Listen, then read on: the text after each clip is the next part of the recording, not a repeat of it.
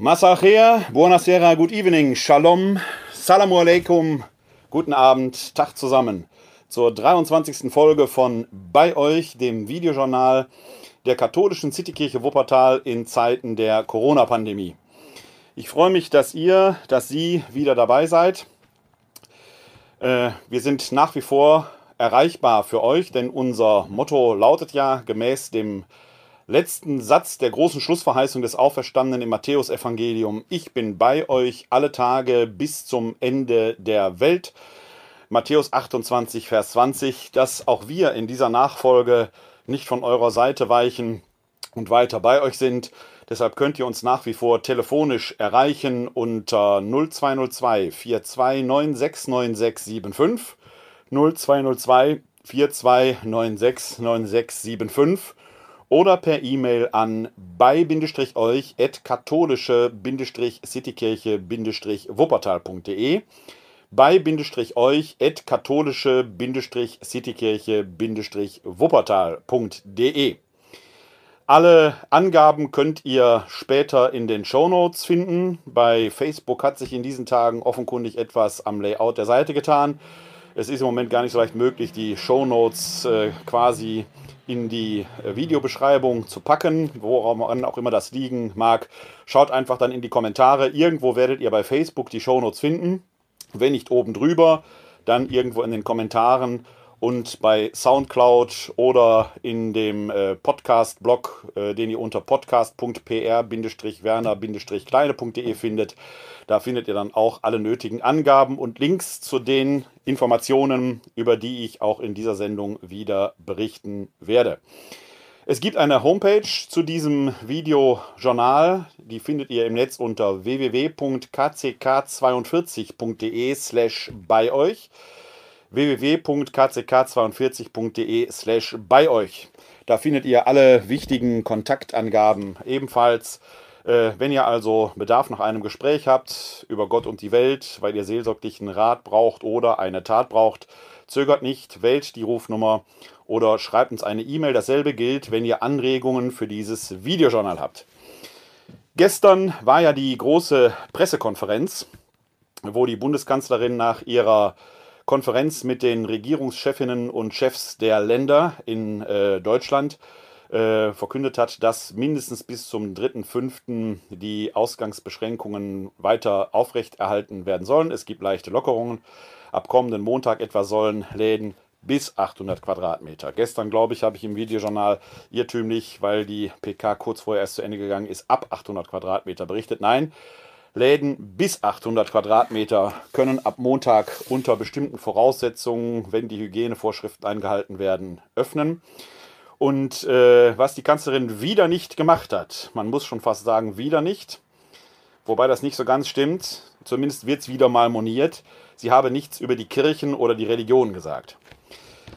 Ich bin da immer etwas merkwürdig berührt, wenn jeder nur auf seinen eigenen Teller schaut und sagt, sie hat jetzt nichts zu mir gesagt. Sie hat auch nichts zu Fußballstadien gesagt, sie hat nichts zum Parlament gesagt, sie hat nichts zu Kleingartenvereinen gesagt, zu Kaninchenzüchtervereinen und so weiter und so weiter. Jetzt mag man zu Recht einwenden, wie kann denn ein Theologe der römisch-katholischen Kirche jetzt sich mit einem äh, Kleingartenverein vergleichen? Nee, das tue ich nicht, darum geht es nicht.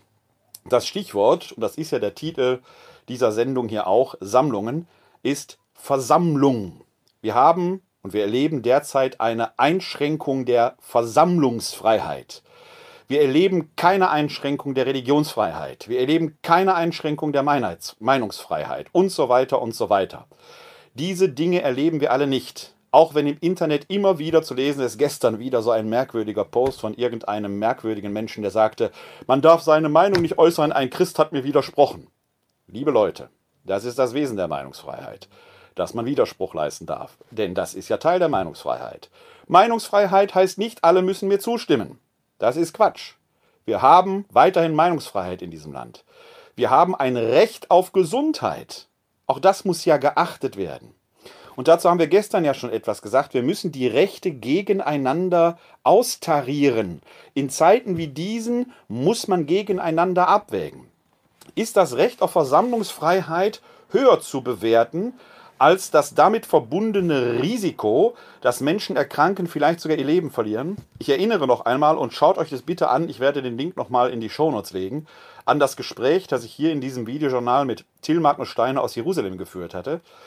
Der von dem Drang der orthodoxen Juden berichtete, sich doch weiter in ihren Synagogen zu treffen, die zu Hotspots der Pandemie geworden sind. Wir erleben doch keinen Einbruch der Religionsfreiheit. Wir können als Christen weiter glauben. Die Muslime können ihren Glauben glauben. Die Juden können glauben.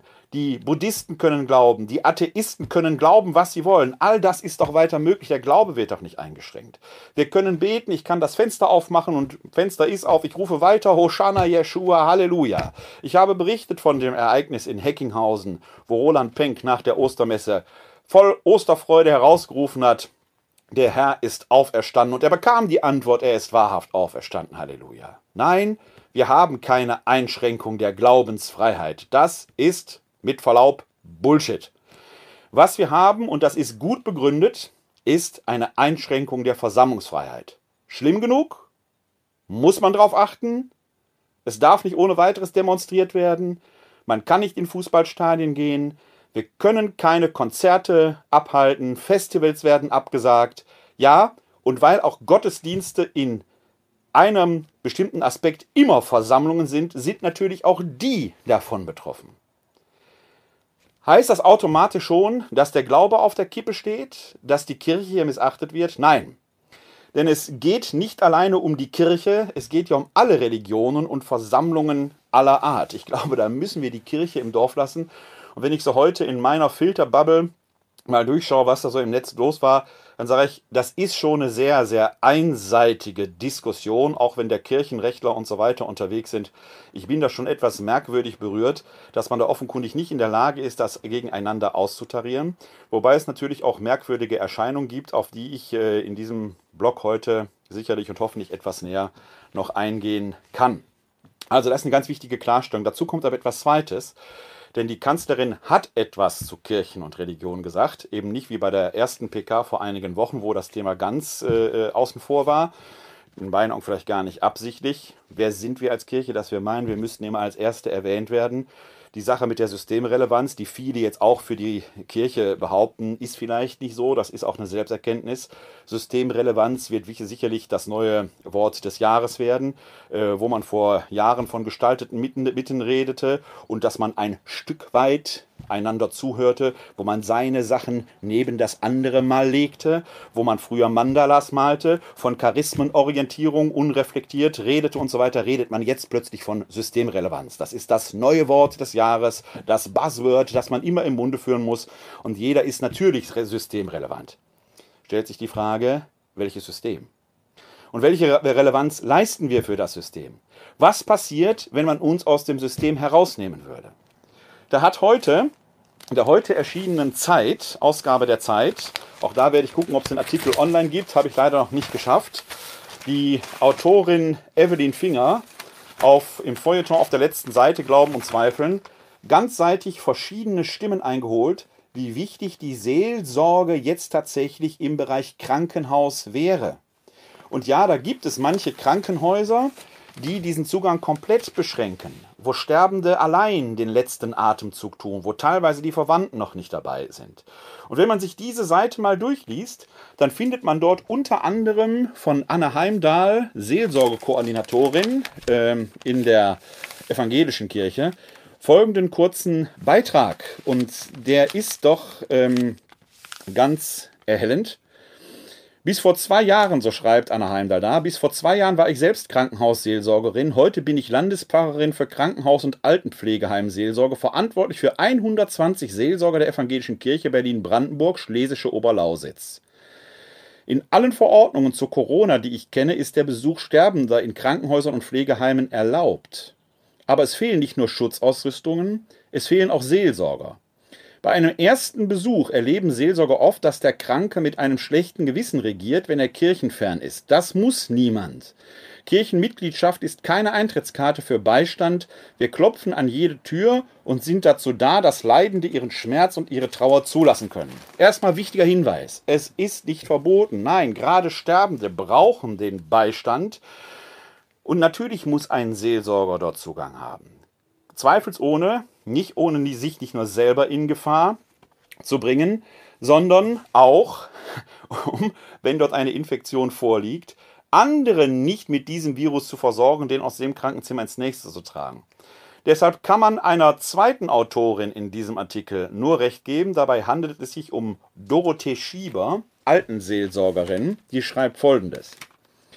Ich darf als Pfarrerin nicht mehr hinein in meine zwei Heime in Göppingen mit je über 90 Bewohnern und fürchte, dass es noch lange so schlimm bleibt für die Alten. Heimbewohner dürfen nicht mehr raus, weder spazieren noch einkaufen, allenfalls für wenige Minuten mit einem Betreuer in den Garten. Sie sind eingesperrt. Bei Pflegebedürftigen gehen wir über das Recht auf Selbstbestimmung viel zu schnell hinweg. In den Osterpredigten, auch beim Ratsvorsitzenden, hieß es jetzt, wir sollen an die denken, die allein sterben. Da dachte ich, nein. Wieso akzeptieren wir das? Wir opfern die Alten regelrecht. Ich habe mir einen Schutzanzug und eine hochwertige Maske besorgt, damit man mich nicht so leicht wegschicken kann. Auch das eine Erfahrung, die in diesen Tagen gemacht wird. Eigentlich ist der Zugang zu Sterbenden erlaubt, und dann gibt es doch immer wieder die ängstlichen Beschränkungen, wo ich mich immer frage, woher kommen die jetzt? Ist da jemand übervorsichtig oder überschnell? Und müssen wir als Kirche da nicht für das Recht eintreten? Denn das eine ist ja die notwendige Beschränkung der Versammlungsfreiheit, damit sich dieser Virus nicht weiter verbreitet. Das andere ist aber eine Beschränkung des Selbstbestimmungsrechts. Auch da haben wir in diesem Videojournal schon öfter drüber gesprochen. Eine, Not, eine Einschränkung des Selbstbestimmungsrechts gerade der Alten, die in Pflegeheimen sind. Mit welchem Recht kaserniert man die da jetzt, dass die nicht raus dürfen? Noch nicht mal an die frische Luft. Okay, wenn es sich bei Dementen handelt, die unter rechtlicher Betreuung stehen, wo das Aufenthaltsbestimmungsrecht anderweitig geregelt ist, mag es da entsprechende Verfügungen geben. Aber bei Menschen, die nicht unter einer rechtlichen Betreuung stehen, ist das doch eine Einschränkung eines erheblichen Grundrechtes. Ist das noch zu rechtfertigen? Und dann lesen wir hier von äh, Dorothee Schieber, dass sie sich selbst, und das ist für mich der springende Punkt, schon einen Schutzanzug und eine entsprechende hochwertige Maske besorgt hat. Es gibt also doch die Möglichkeit, gerade für Seelsorgerinnen und Seelsorger, die in Krankenhäusern und Altenheimen arbeiten, ähnlich wie das medizinische Personal, da unter Berücksichtigung der entsprechenden hygienischen Rahmenbedingungen und Schutzmaßnahmen ihren Dienst zu tun. Das ist notwendig. Und da müssen wir uns als Kirche laut machen, nicht nur über schöne Worte hinaus, sondern auch in die Tat hinein. Bei aller notwendigen Vorsicht geht es hier immer auch um Menschenwürde. Und da, wo wir für uns frei entscheiden können, da hineinzugehen und wo wir die Maßgaben des Staates, die notwendig sind, was die Versammlungsfreiheit betrifft, auch entsprechend berücksichtigen müssen. Und was ich wahrnehme, tut das der weitaus größte Teil der Bevölkerung. Gibt es dann doch diejenigen, die an dieser Stelle noch nicht mal gefragt werden, ob sie einsichtig sind und fernbleiben. Und das ist für mich der springende Punkt.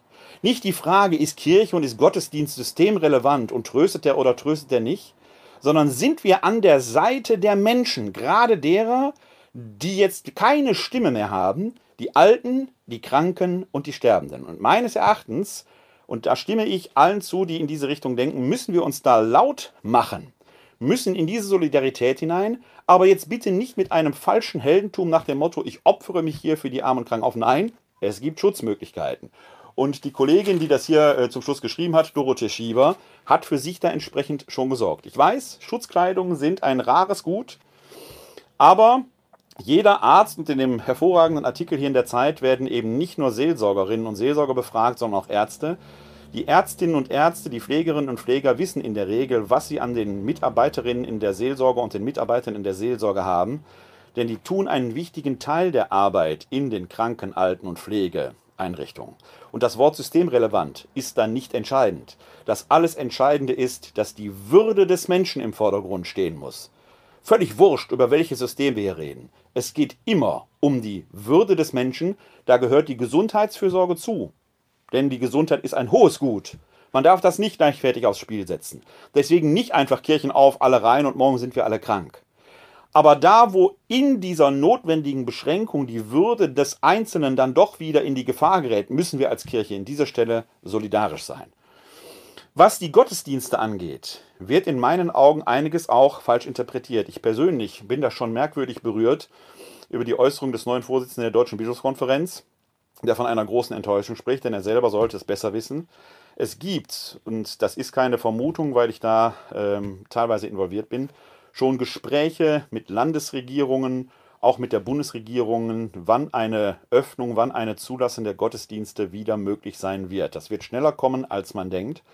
Aber man wird natürlich nicht sagen können, und an der Stelle hat die Kanzlerin recht, da muss man sehr genau hinhören, was sie sagt. Bitte sehr genau hinhören. Die Kanzlerin wurde gefragt, gibt es öffentliche Gottesdienste? Da hat sie gesagt, die wird es vorläufig nicht geben. Und die kann es nicht geben. Weil ein öffentlicher Gottesdienst so offen wäre, dass jede und jeder rein und raus geht, wie er lustig ist. Dann haben wir das, was Till Magnus Steiner von Jerusalem berichtete, dass wir sofort wieder eine Infektionssteigerung haben werden.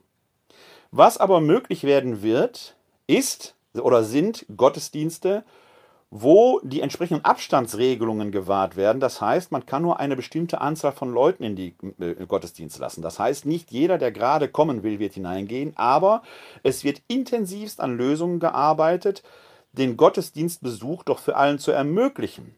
Dann werden eben zwei Gottesdienste am Sonntag angeboten. Was weiß ich, einer um 10, einer um 12 und dann muss man die Gottesdienstgemeinde an dieser Stelle teilen.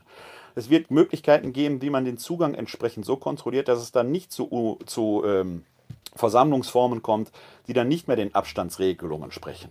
Also da bitte, liebe Leute, etwas vorsichtiger sein. Wir arbeiten gerade oder an vielen Stellen wird intensivst an solchen Lösungen und an solchen Ideen gearbeitet. Es werden noch in dieser Gespräche, Woche Gespräche geführt und das hat die Kanzlerin gestern in der PK selbst gesagt, diese Gespräche finden statt. Ob dann, wann dann das genau passiert, ob Anfang Mai, Mitte Mai oder wann auch immer, kann noch nicht gesagt werden. Aber ganz so einfach, wie es sich viele äh, äh, gerade heute äh, gemacht haben, sich da in dieser Weise echauffieren für den Gottesdienstbesuch, äh, möchte ich sagen, bitte guckt euch die PK nochmal genau an. Die Kanzlerin hat alles Wichtige dazu gesagt und da ist schon mehr in Arbeit als notwendig ist. Viel wichtiger ist aber doch jetzt im wahrsten Sinn des Wortes sozial an der Seite derer zu stehen, die keine Stimme haben, die Alten, Kranken und Sterbenden, die leicht überhört werden. Und da ist dieser Artikel hier in der Zeit hervorragend, weil er eben von Praktikerinnen auch berichtet, die sagen, erstens ist da viel mehr möglich, als man denkt. Und da muss man vielleicht mancher Leitung eines Pflegeheimes auch nochmal deutlich auf die entsprechenden Regelungen hinweisen. Und zweitens, bitte kein falsches Heldentum nach dem Motto, ich bin Priester, ich gehe hier rein, ich opfere mich. Nein, ist nicht notwendig, ist auch nicht gewünscht, denn man würde sonst auch zum Todesengel, wenn man den Virus aus einem Zimmer zum anderen trägt. Das kann nicht Sinn und Zweck der Sache sein. Das ist nicht solidarisch. Wir müssen uns, wenn dann, genauso schützen, wie es die Pflegerinnen und Pfleger, die Ärztinnen und Ärzte tun. Dann müssen wir über Schutzkleidungen reden. Und da muss man natürlich gucken, nehmen wir denen, die es jetzt medizinisch brauchen, das nicht weg. Auch da merkt man wieder, muss man die Güter sehr gut gegeneinander abwägen. Wir haben als Kirche keine Sonderrechte. Wir stehen wie alle unter dem Gesetz. Und wenn jetzt mit Blick auf das Infektionsschutzgesetz eine Versammlungsbeschränkung ausgerufen wird, die ist ja legal, die ist mittlerweile gerichtlich mehrfach überprüft worden, das Verfassungsgericht mag da nochmal drauf schauen, dann gilt das natürlich auch für religiöse Versammlungen. Und die Versammlung selber ist ja einer der wesentlichen Merkmale vieler Religionen. Die Muslimen nennen ihren heiligen Tag, den Freitag, Yom Juma. Das ist der Tag der Versammlung. Juden treffen sich in einer Synagoge. Synagogen heißt zusammenkommen. Und für uns Christen heißt der Fachbegriff Ekklesia. Und Ekklesia war im alten Griechenland die Volksversammlung der Herausgerufenen. Sich zu versammeln, die Versammlung ist also mindestens in den abrahamitischen Religionen, Judentum, Christentum, Islam, ein Wesensmerkmal der gottesdienstlichen Zusammenkunft. Ohne Versammlung kann eigentlich gar kein Gottesdienst stattfinden. Die Muslime greifen deshalb jetzt so auch zu einer Krücke. Ich hörte jetzt gerade heute, dass in Solingen der an sieben Moscheen dort auch der Muezzinruf erlaubt ist, um am Freitag, abgesehen von dem Corona-Muezzinruf, am Freitag wenigstens auf diese Weise die Verbindung herzustellen, wobei der Muezzinruf dann eben auch enthält, bleibt zu Hause, kommt jetzt nicht weil wir die physische Distanz wahren müssen und die soziale Nähe herstellen müssen. Aber wir können daraus lernen, dass in allen großen Religionen genau dieser Versammlungsaspekt ein Wesensmerkmal ist. Es ist für uns als Kirchesystem relevant, dass wir uns versammeln können.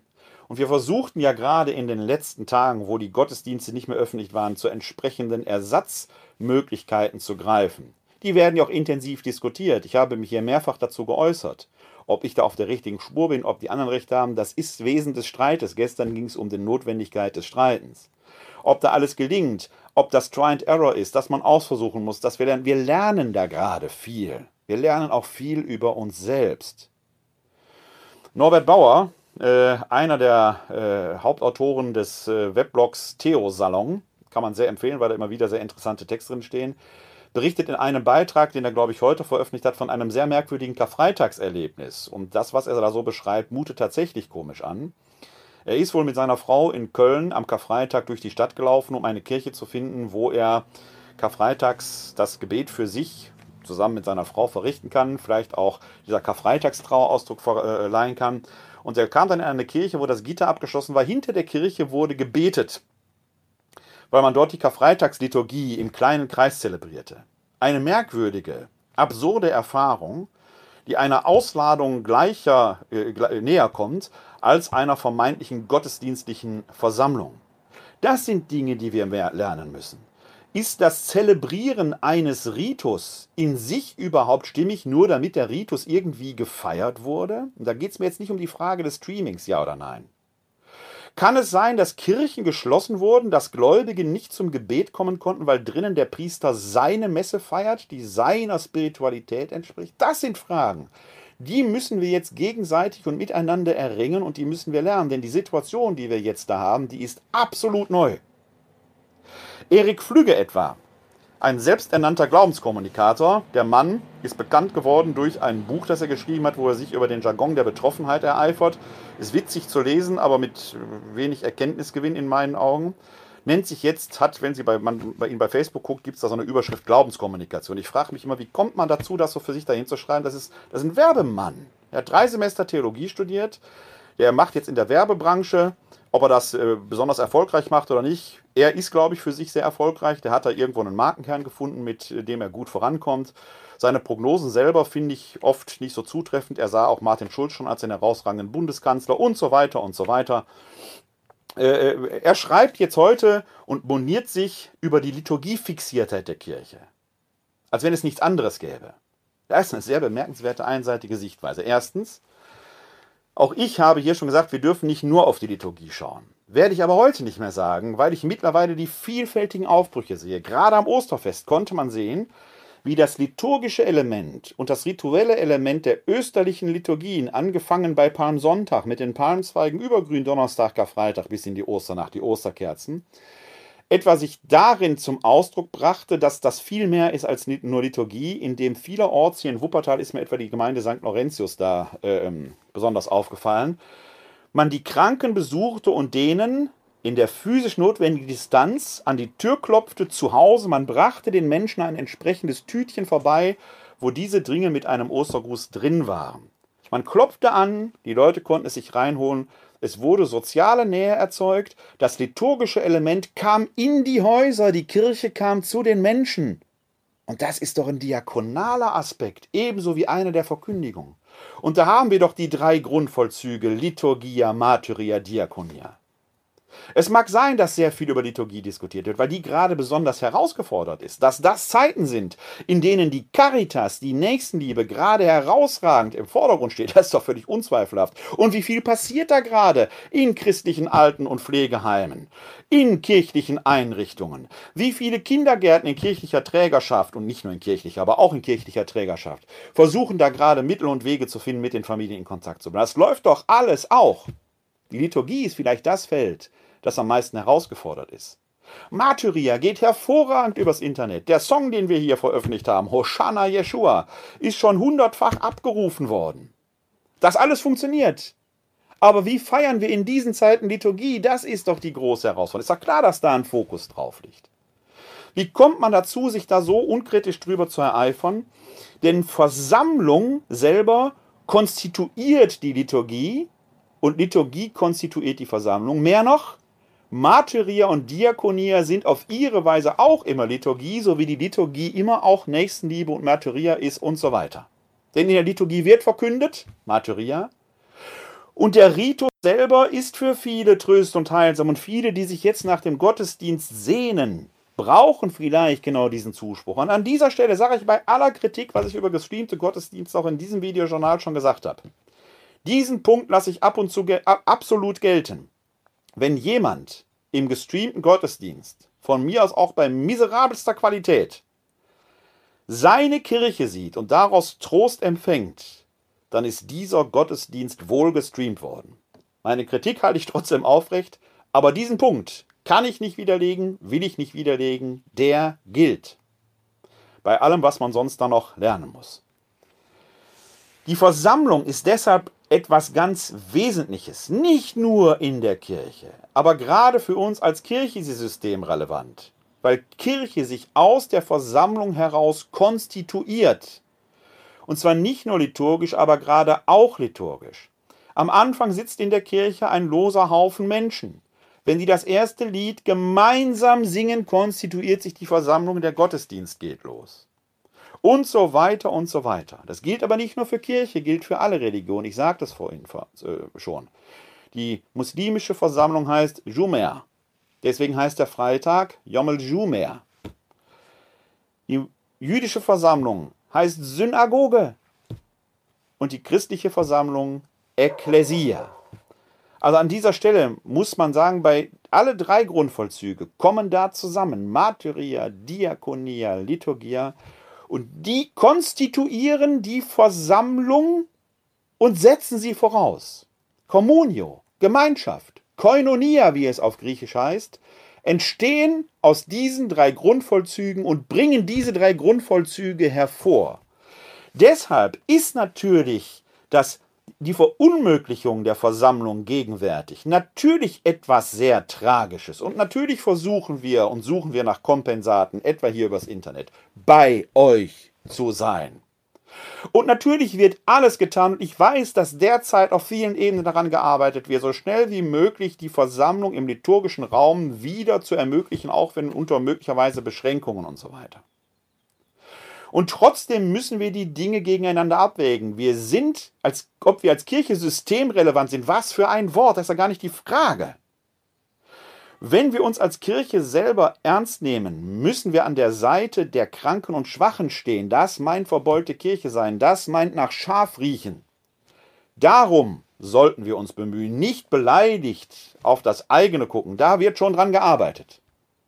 Aber die, die keine Stimme haben, für die müssen wir die Stimme erheben und dazu gibt es eine bemerkenswerte Stelle in der Apostelgeschichte, denn sehr oft hört man ja und auch in diesen Tagen wieder, wie heilsam das Schweigen und die Stille wäre. Liebe Leute, mich rufen hier Leute an, weil die sagen, ich kann die Stille nicht mehr ertragen. Und in die Stille vieler, die sie nicht mehr ertragen können, spricht auch kein Gott. Jetzt kann man sagen, die sind noch nicht bereit für die Stille. Nein.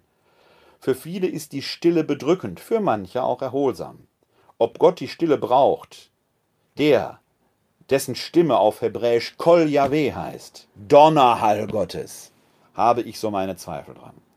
Vor allen Dingen habe ich meine Zweifel dran, ob es für Christen gut ist, permanent nur zu schweigen und zu hören. Ja, der Glaube kommt vom Hören, so heißt es im Römerbrief, nämlich aus dem Hören auf das Wort Gottes. Und dann sagt das Wort Gottes in der Apostelgeschichte, in jener Erzählung, wo davon berichtet wird, wie Paulus in Korinth wird, folgendes. Sie finden diese Erzählung, wenn Sie sie nachlesen möchten, in der Apostelgeschichte Kapitel 18, die Verse 1 bis 17. Da heißt es. Hierauf verließ Paulus Athen und ging nach Korinth. Dort traf er einen aus Pontus stammenden Juden namens Aquila, der vor kurzem aus Italien gekommen war, und dessen Frau Priscilla. Claudius hatte nämlich angeordnet, dass alle Juden Rom verlassen müssten. Diesen beiden, diese beiden schloss er sich an, und da sie das gleiche Handwerk betrieben, blieb er bei ihnen und arbeitete dort. Sie waren Zeltmacher von Beruf. An jedem Sabbat redete er in der Synagoge und suchte Juden und Griechen zu überzeugen. Als aber Silas und Timotheus aus Mazedonien eingetroffen waren, widmete sich Paulus ganz dem Wort und bezeugte Entschuldigung, und bezeugte den Juden, dass Jesus der Christus sei. Als sie sich dagegen auflehnten und Lästerungen ausstießen, schüttelte er seine Kleider aus und sagte zu ihnen, Euer Blut komme über euer Haupt, ich bin daran unschuldig. Von jetzt an werde ich zu den Heiden gehen. Und er ging von da an in das Haus eines gewissen Titus Justus hinüber, eines Gottesfürchtigen, dessen Haus an die Synagoge grenzte. Crispus aber, der Synagogenvorsteher, kam mit seinem ganzen Haus zum Glauben an den Herrn, und viele Korinther, die davon hörten, wurden gläubig und ließen sich taufen. Der Herr aber sagte nachts in einer Vision zu Paulus, Fürchte dich nicht, rede nur, schweige nicht, denn ich bin mit dir. Niemand wird dir etwas antun. Viel Volk nämlich gehört mir in dieser Stadt, so blieb Paulus ein Jahr und sechs Monate und lehrte bei ihnen das Wort Gottes. Als aber Gallio Prokonsul von Achaia war, traten die Juden einmütig gegen Paulus auf, brachten ihn vor den Richterstuhl und sagten, dieser verführt die Menschen zu einer Gottesverehrung, die gegen das Gesetz verstößt. Als Paulus etwas erwidern wollte, sagte Gallio zu den Juden, läge hier ein Vergehen oder Verbrechen vor, ihr Juden, so würde ich eure Klage ordnungsgemäß behandeln. Streitet ihr jedoch über Lehre und Namen und euer Gesetz, dann seht selber zu. Darüber will ich nicht Richter sein. Und er wies sie vom Richterstuhl weg. Da ergriffen alle den Synagogenvorsteher Sosthenes und verprügelten ihn vor dem Richterstuhl. Gallio aber kümmerte sich nicht darum. Soweit die Worte aus der Apostelgeschichte, niedergeschrieben von Lukas. Wir finden hier viele Namen, die uns auch in den paulinischen Briefen wiederbekommen. Es gibt also offenkundig einen tiefen historischen Kern in dieser Erzählung, denn viele der Protagonisten, äh, auch Sosthenes und so weiter, tauchen in den Paulusbriefen wieder auf. Was lehrt uns diese Erzählung? Erstens, dieser Paulus sucht gezielt die jüdische Versammlung auf. Das ist seine Missionsmethode. Der geht nicht auf die Marktplätze zuerst, sondern er geht erst in die Versammlung der Juden, um denen dort das Evangelium zu verkünden. Damals war es wohl so üblich, dass bei diesen jüdischen Versammlungen auch viele Heiden zugegen waren, sogenannte Gottesfürchtige, die mit dem jüdischen Monotheismus sympathisierten, sich aber scheuten, die 613 Geh- und Verbote der Tora zu übernehmen, deshalb nicht zum Judentum konvertierten. Jetzt kommt da dieser Paulus und erzählt ihnen, vom, er verkündet ihnen das Evangelium des vom Kreuzestod Auferstandenen.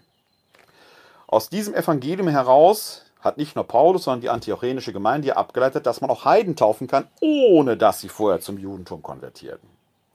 Das bringt wohl die Juden gegen ihn auf, denn an jemanden zu glauben, der am Holze hängend gestorben ist, bedeutet ja an einen Gott verlassen, an einen Verfluchten zu glauben war gotteslästerlich.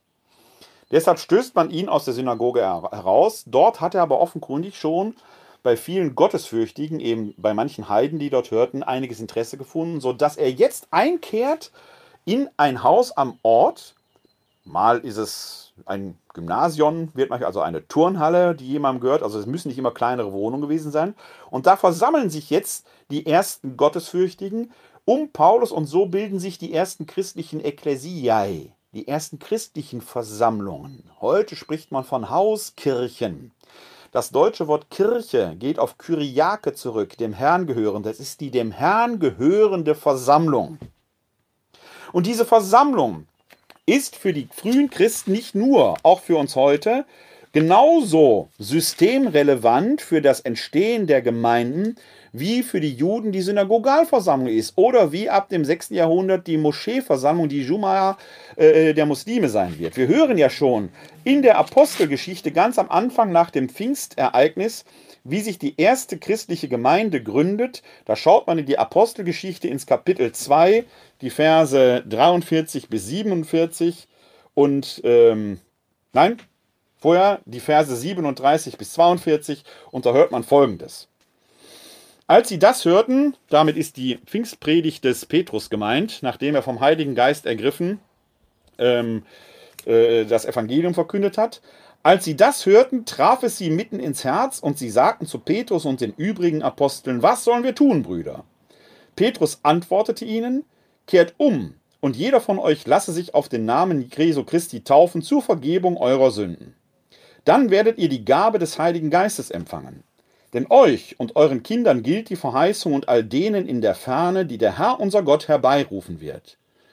Mit noch vielen anderen Worten beschwor und ermahnte er sie, lasst euch retten aus diesem verdorbenen Geschlecht. Die nun, die sein Wort annahmen, ließen sich taufen. An diesem Tag wurden ihrer Gemeinschaft etwa 3000 Menschen hinzugefügt. Sie hielten an der Lehre der Apostel fest und an der Gemeinschaft, am Brechen des Brotes und an den Gebeten. So, und auch hier, das ist übrigens die älteste Kirchendefinition, die wir im Neuen Testament finden. Da findet man quasi die vier Parameter, aus denen Kirche besteht. Es ist das Festhalten an der Lehre der Apostel, das Brechen des Brotes. Da haben Till Magner Stein und ich ja vorgestern intensiv darüber diskutiert. Das Video dieser Veranstaltung geht in Kürze online. Ich werde es in den Shownotes verlinken. Es lohnt sich da hineinzuschauen über diese interessante Diskussion um die Emmaus-Erzählung. Und da geht es auch um den Terminus des Brotbrechens an den Gebeten, was auch immer das für Gebete waren, mit Sicherheit auf jeden Fall das jüdische Morgen- und Abendgebet, das wir heute noch als Laudis oder das in die heute bekannte Laudis und Vesper übergegangen ist. Und ganz konstitutiv als viertes Element die Gemeinschaft, die Koinonia. Zum Christsein gehört die Gemeinschaft. Wir leben sie derzeit eher virtuell. Aber die Versammlung selber am Tag des Herrn zumal, ist konstitutiv für jede Form der Gemeinde, aus der dann die Grundvollzüge hervorgehen und gleichzeitig konstituieren diese Grundvollzüge wieder die Gemeinschaft. Liturgie, Verkündigung, Nächstenliebe. Liturgia, Materia, Diakonia. Das lernen wir gerade, wie wichtig das ist. Und wir werden lernen müssen für die Zukunft. Und da ist das irgendwo jetzt so fast wie so ein Laboratorium. Wie kann das sein, wenn wir nicht mehr überall Eucharistie feiern können? Kann man einfach Leute zusammenfügen? Wir haben hier seitens des Arbeitsfeldes 3 in der aktuellen Etappe des pastoralen Zukunftswegs, das ich leite, eine Gottesdienstbesucherumfrage in diesem Bistum gemacht. Und da kam erstaunlicherweise heraus, wie wichtig gerade das Gemeinschaftsempfinden vieler Gottesdienstbesucherinnen und Besucher ist. Die Versammlung am Sonntag in der Gemeinde ist systemrelevant für die Kirche. Ich mag dieses Wort systemrelevant nicht. Ob wir als Kirche systemrelevant für die Gesellschaft sind, wir sind nicht mehr die Mehrheitsgesellschaft. Ich weiß nicht, ob wir das sind. Die Frage kommt auch ständig, ist Fußballsystem relevant? So ehrlich müssen wir uns machen. Wenn wir systemrelevant sein wollen, müssen wir uns an die Seite der Schwachen stellen dann müssen wir das machen, was die Kolleginnen hier in dem Zeitartikel sagen. Wir dürfen nicht schweigen. Wir müssen gucken, dass die Sterbenden nicht alleine sterben. Wir müssen gucken, dass die Alten und Kranken nicht einfach jetzt über Wochen allein in ihren Zimmern hocken müssen. Dann müssen wir gucken, wie können wir da unter der Beachtung der hygienischen Maßstäbe diese Gemeinschaft auch wiederherstellen. Und trotzdem vorübergehend die eingeschränkte Versammlungsfreiheit, die alle betrifft, nicht nur die Kirchen hinnehmen und gucken, wie wir das, was möglich ist, tun tut das Mögliche. Aber das tut endlich. Und hört auf, einfach nur euch selbst zu bemitleiden. Das sind alles Scheingefechte. Solidarität ist ein Tatwort, nicht nur eine bloße Behauptung.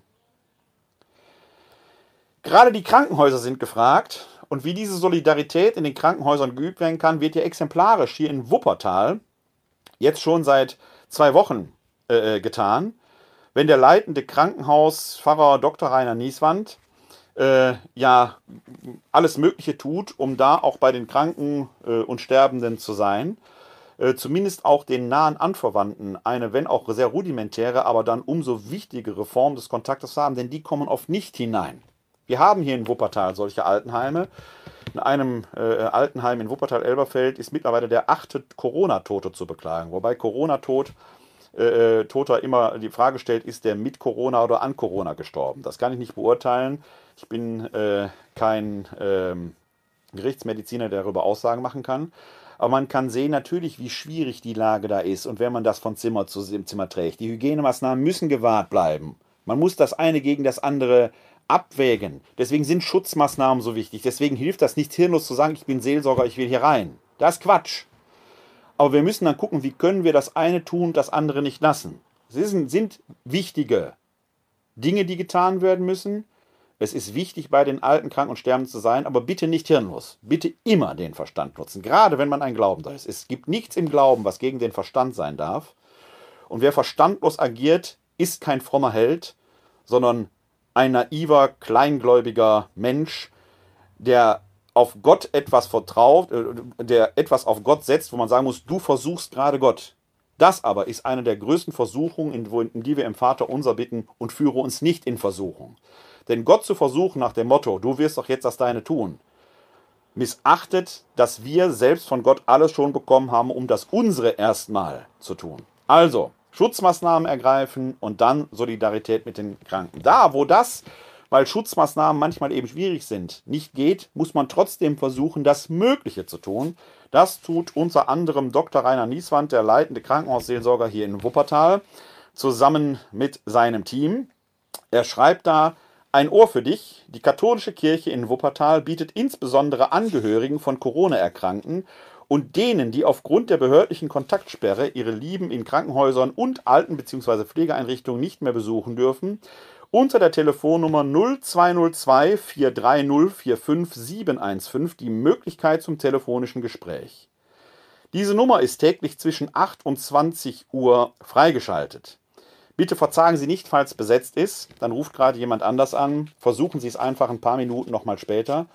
Es ist die mindeste Form dessen, was, wenn Schutzmaßnahmen nicht in ausreichendem Maße zur Verfügung steht, was wir als Kirche machen können, auf diese Weise wenigstens die Angehörigen mit Informationen zu versorgen, für sie da zu sein.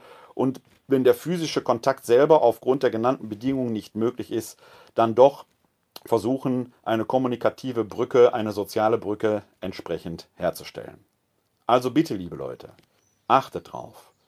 Wir leben in einer Zeit, in der es die Einschränkung von Grundrechten gibt, weil andere Grundrechte gewahrt werden müssen. Wir können leider nicht jedes Recht jetzt so ermöglichen, denn das Grundrecht auf Gesundheit und auf Lebenswürde kollidiert vielleicht im Moment mit der Versammlungsfreiheit.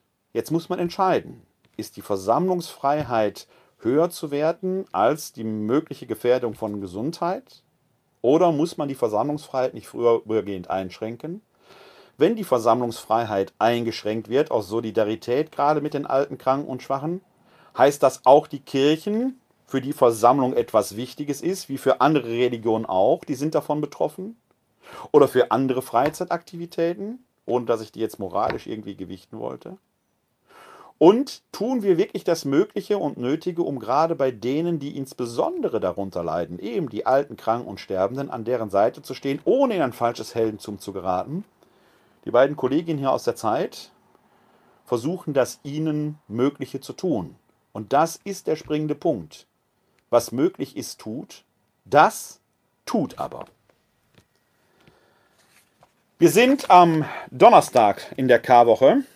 Und ich möchte an dieser Stelle den Hinweis geben, dass die nächste Folge von bei euch am Sonntagabend ausgestrahlt wird. Äh, ich, äh, morgen Abend werde ich mit, äh, das hatte ich schon angekündigt, mit Öle Schmidt sprechen, der in Mexiko sich derzeit aufhält, um da auch so ein bisschen die Situation aus Mexiko einzufangen. Äh, das werde ich dann am Sonntagabend Ihnen und euch hier zeigen. am Samstagabend gibt es eine andere Aufgabe, die ich wahrnehmen muss. Und äh, wir werden in den nächsten Wochen vielleicht nicht jeden Tag hier senden können, weil äh, äh, gerade mit Blick auf äh, die Ermöglichung von Gottesdiensten da die ein oder andere Aufgabe ansteht. Ich werde aber mit euch und mit Ihnen hier über dieses Videojournal und den Audiopodcast so oft es geht äh, in Verbindung bleiben und euch und Sie dann hier auf dem Laufenden halten. Wir haben jetzt den Donnerstag der Osteroktav und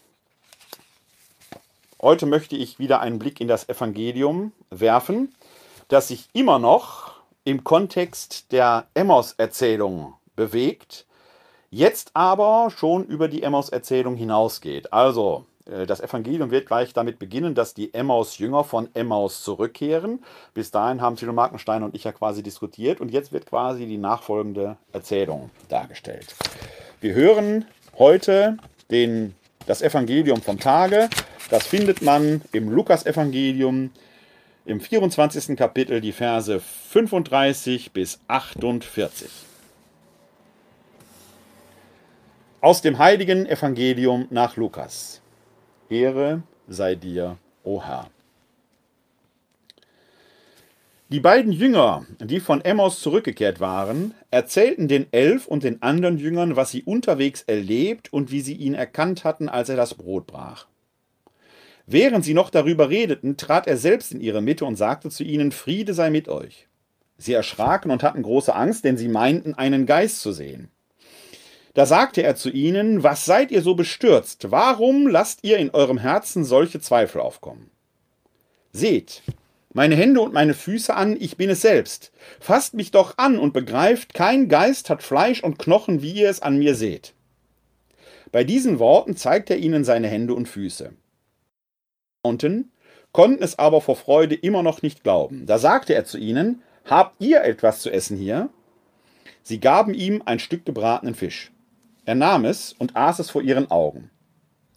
Dann sprach er zu ihnen, Das sind die Worte, die ich zu euch gesagt habe, als ich noch bei euch war. Alles muss in Erfüllung gehen, was im Gesetz des Mose, bei den Propheten und in den Psalmen über mich gesagt ist. Darauf öffnete er ihnen die Augen für das Verständnis der Schrift. Er sagte zu ihnen, so steht es in der Schrift, der Messias wird leiden und am dritten Tag von den Toten auferstehen. Und in seinem Namen wird man allen Völkern, angefangen in Jerusalem, verkünden, sie sollen umkehren, damit ihre Sünden vergeben werden. Ihr seid Zeugen dafür. Evangelium unseres Herrn Jesus Christus. Lob sei dir Christus. Ein vielschichtiger Text mit sehr vielen Anspielungen, unter anderem allein die letzten beiden Verse, dass das Evangelium jetzt von Jerusalem aus in alle Welt gehen soll. Hier deutet sich die Konzeption des lukanischen Doppelwerkes, des Lukas-Evangeliums und der Apostelgeschichte an. Im Lukas-Evangelium drängt alles auf Jerusalem zu und in der Apostelgeschichte wird alles von Jerusalem in die Welt hinausgehen. Unter anderem so, wie wir es vorhin von Paulus gehört haben. Zum Schluss dieses, ihr seid Zeugen dafür. Wir reden heute viel in der Kirche immer wieder mal von Jüngerschaft. Ist wieder so ein Wort, das man so daherredet. Jünger sein heißt auf Griechisch, im griechischen Originaltext, Mathetes, Schüler. Ein Jünger ist ein Schüler oder eine Schülerin. Zeuge ist Martys. Wir haben vorhin in der Liturgie von der Martyria gehört. Die Martyria geschieht durch den Martys, den Zeugen. Aus Schülern sollen jetzt Zeugen werden. Da hat eine Verwandlung stattgefunden. Wer heute im Auftrag Christi unter ist, ist vielleicht, bis er getauft, gefirmt ist und das Sakrament zum ersten Mal der Eucharistie empfangen hat, die Initiationssakramente empfangen hat. Da ist er Jünger, Schüler oder Schülerin, Jüngerin. Dann sollte er oder sie Zeuge und Zeugin sein. Das ist ein wichtiger Unterschied. Bin ich nur Schaf oder bin ich Schäferhund? Mache ich nur Mäh oder belle ich laut in die Welt? Jesus fordert uns hier auf, werde Zeugen. Ein Zeuge muss aussagen. Kein Zeuge wird vor Gericht ernst genommen, wenn er nur auf die Fragen des Richters hört. Nein, ein Zeuge soll berichten von dem, was er als Wahrheit erkannt hat, was er wahrgenommen hat. Der Zeuge ist ein Verkünder. Die Zeugin ist eine Verkünderin. Und wenn es sein muss, auch mal lautstark. Schweigt nicht, redet, haben wir vorhin bei Paulus gehört. Aber es gibt noch etwas anderes in dieser Geschichte. Denn ich hatte ja in der Folge gestern gesagt, Jesus ist doch der Unberührbare. Er hat einen verwandelten Leib. Hier heißt es aber, dass der Auferstandene sagt, Seht meine Hände und meine Füße an, ich bin es selbst, fasst mich doch an und begreift, kein Geist hat Fleisch und Knochen, wie ihr es bei mir seht. Hatte der also doch einen sarkischen Leib? Habe ich gestern Quatsch erzählt? Schauen wir genau, wie die Geschichte weitergeht. Sie staunten, konnten es aber vor Freude immer noch nicht glauben. Ah, also die bloße Behauptung, ich habe einen äh, Leib aus Fleisch und Knochen, selber ist kein Anlass zum Glauben. Die haben wahrscheinlich auch gar nicht angefasst. Das ist ähnlich wie beim Johannesevangelium bei der Thomas-Geschichte, bei dem es ja auch nicht heißt, weil du mich angefasst hast, sondern weil du gesehen hast, glaubst du. Also diese Rede davon, kein Geist hat Fleisch und Knochen, deutet erstmal darauf hin, was die, die diese Erfahrung zuteil wird, da sehen, ist keine Einbildung, ist keine Massenhalluzination, ist nicht das Produkt einer bewusstseinserweiternden Droge, die alle vielleicht gemeinsam genommen haben oder irgendwie so etwas. Nein, es ist eine reale Erfahrung, die an Wirklichkeit nicht zu überbieten ist. Der Auferstandene ist real, leibhaftig gegenwärtig. Ja, in einer gewissen Weise sogar offenkundig physisch. Angefasst haben sie ihn offenkundig trotzdem nicht. Denn der Auferstandene bittet darum, ihm einen, ein Stück gebratenen Fisch zu geben. Er nimmt es und aß es vor ihren Augen. In ähnlicher Weise wird übrigens am Schluss des Johannesevangeliums berichtet. Da ereignet sich diese Erzählung am See Genezareth, wo der Auferstandene kommt und seine Jünger bittet, fahrt nochmal raus auf den See, fangt nochmal Fische. Wird erzählt, 153 Stück seien gefangen worden. Und dann isst er mit ihnen und dann sagt Johannes zu Petrus, es ist der Herr. Der Auferstandene, das ist der Impetus dieser Geschichte, ist real gegenwärtig, real da. Das ist nicht nur eine Symbolerzählung, wie man manchmal von vermeintlich gewieften Theologinnen und Theologen gehört. Nein, die Auferstehung ist nichts einfach nur Symbolisches. Der ist in den Gedanken oder den Herzen da. Der Auferstandene ist real gegenwärtig. Das ist der Kern dieser Geschichte. Und zwar so, dass sie physisch erfahrbar war. Die haben nicht irgendwie nur eine Illusion gehabt, eine Halluzination. Sie haben ihn gesehen wie auch immer die Erscheinung war. Dass da Diskontinuität drin war, haben wir hier schon drüber gesprochen, eine der letzten Folgen. Der isst jetzt Fisch. Das Brotbrechen war doch sonst das Zeichen. Er isst Fisch. Er hat oft Fisch gegessen. Wer am See Genezareth lebt, wird damit wohl groß werden. Bei der Brotvermehrung fünf Brote und zwei Fische. Der Auferstandene isst Fisch. Ist für nicht Fischliebhaber eine Herausforderung, weiß ich. Für mich in diesen Zeiten aber etwas, wo man sagt, vielleicht müssen wir als Kirche, gerade wenn es um Gemeinschaft und Versammlung geht, gerade wenn die Türen geschlossen wird und man den Brot des Leib, das Brot des Leibes Christi nicht durch geschlossene Türen reichen kann, dem Beispiel des Auferstandenen folgen und etwas anderes tun. Fisch muss man deswegen jetzt nicht reichen. Aber es ist offenkundig nicht nur das eucharistische Brot, das Verbindung herstellt. Schweigt nicht, hört heißt es. Denn der Glaube kommt vom Hören. Er ist in seinem Wort gegenwärtig. Leibhaftig. Nicht das Buch ist das Heilige. Wenn wir das hier in unsere Herzen einschreiben, dann ist Gott in uns leibhaftig in der Welt. Nicht, weil wir Gott wären, sondern weil wir ihm und seinem Wort Gestalt geben. Nie war diese Erkenntnis so wichtig wie in dieser Zeit, wo die physische Distanz eine andere physische Gegenwart Gottes in dieser Welt nötig macht, als wir Katholiken es uns vielleicht vor vier Wochen regnostisch gesehen noch hätten erträumen lassen. So möchte ich zum Schluss dieser kleinen Andacht diesmal ein Osterlied singen und es wird diesmal das Lied Wir wollen alle fröhlich sein. Sein. Wir wollen alle fröhlich sein in dieser österlichen Zeit, denn unser Heil hat Gott bereit.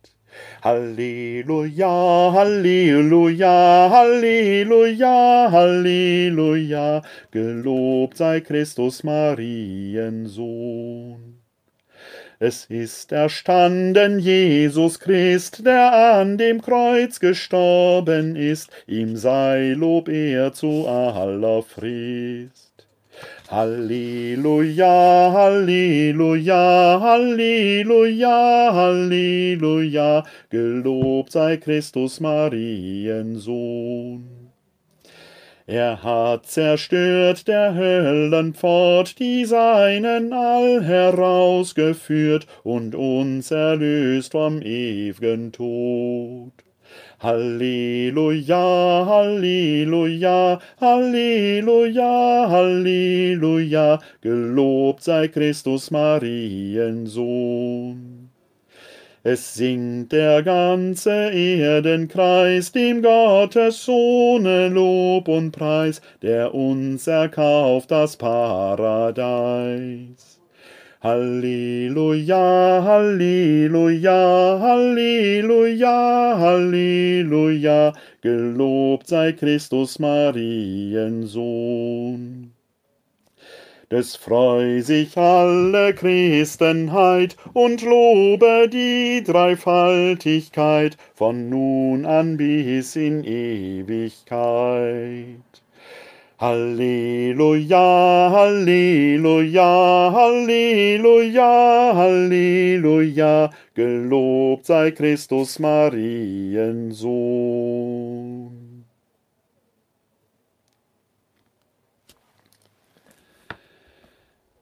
Die nächste Folge von Balch gibt's also am kommenden Sonntag, dem Weißen Sonntag. Es ist der 19. April. Da werden wir uns dann also hier im Videojournal oder im Audiopodcast wiedersehen. Bis dahin erbitte ich und weit darüber hinaus den Gottes Segen, auch wenn die Versammlung physisch im Moment eingeschränkt ist, im Wort, das wir in unseren Herzen tragen, im Heiligen Geist, sind wir untrennbar vor Gottes Thron miteinander versammelt. Auch das müssten wir neu lernen. Den Heiligen Geist kann man nicht messen weder in Pfund noch in Litern. Und der Papst hat nicht mehr Heiliger Geist als Sie und ich. Es ist aber der Geist Gottes, der uns in die Gemeinschaft mit Gott bringt, und diese Gemeinschaft schafft die Gemeinschaft untereinander, von mir aus auch virtuell. Und wenn es Zeit wird, werden wir uns auch wiedersehen. Dazu segne uns der Herr, er bewahre uns vor Unheil und führe uns zum ewigen Leben. Amen. Das gewähre uns der dreieine Gott, der Vater, der Sohn und der Heilige Geist. Amen. Hosanna Jeshua. Hilf doch. Gott hilft. Halleluja. Heute ist nicht alle Tage. Ich komme wieder, keine Frage. Bleiben Sie gesund und helfen Sie anderen, gesund zu bleiben. Glück auf!